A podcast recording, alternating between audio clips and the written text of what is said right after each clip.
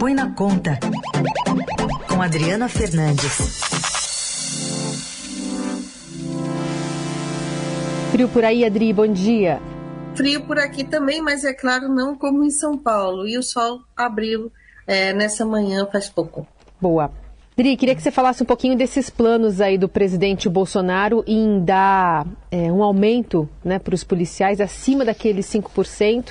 Parece que não saiu, não está saindo da pauta essa discussão. É uma novela, Carol, essa decisão do presidente de favorecer os policiais, Polícia Federal, Polícia Rodoviária Federal e agentes penitenciários. Ele quer cumprir a promessa combinado que ele fez no ano passado de dar um reajuste maior a essas três categorias, carreiras, que são uh, seus apoiadores dentro do governo federal. Com isso, fica um impasse em torno da necessidade do bloqueio do orçamento para uh, o próximo dia 20, é que todo, a cada bimestre, o governo tem que enviar ao Congresso Nacional um relatório, um relatório que avalia as despesas e as receitas e propor um encaminhamento para corrigir as coisas caso haja um, extrapolamento do teto de gastos, que é a regra que limita o crescimento das despesas, ou mesmo da meta fiscal. No caso desse ano, o problema é que o teto está já no limite, Portanto, o governo pode ser obrigado a fazer um, um, bloqueio de mais de 10 bilhões de reais, no, anunciar no próximo dia 20. Portanto, essa questão dos salários é muito importante, porque o custo uh, de 5%, de reajuste de 5% para todo o funcionalismo é de 6 bilhões e 300 milhões, mas se o governo decidir fazer um reajuste diferenciado para os policiais, o custo pode subir para 8 bilhões de reais. É uma diferença muito grande e ainda tem outras novas despesas, como no plano safra, que vão exigir um bloqueio maior do orçamento. É uma equação difícil, porque estamos em ano de eleição, Carol.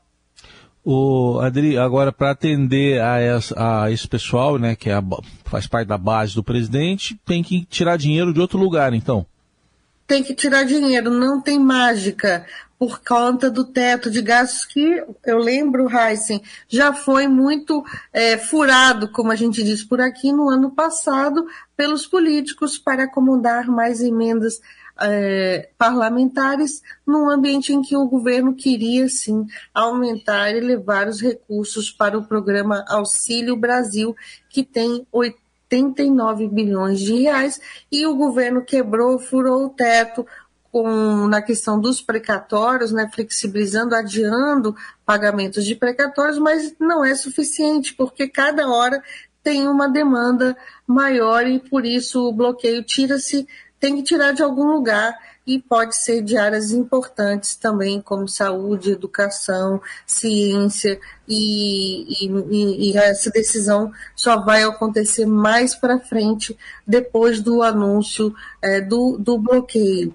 É claro que esse bloqueio ao longo do ano, Heisen, pode começar a ser desfeito, porque tem obras que acabam não ah, concretizando, mas o certo é que a prioridade aqui do presidente é, é é o olho da eleição. Ele quer garantir esse apoio aos policiais e está uh, disposto, inclusive, a fazer esse tratamento diferenciado que pode causar mais confusão na esplanada dos ministérios. Ele foi avisado aos, aos, por auxiliares a não é, fazer esse movimento com risco de uma greve geral no funcionalismo público, a gente já está vendo várias áreas, como o Banco Central, Tesouro Nacional e outra, outras áreas, como é, fiscaliza de fiscalização da Receita, é, sendo afetadas por movimentos, operações tartaruga, e, claro, uma greve geral pode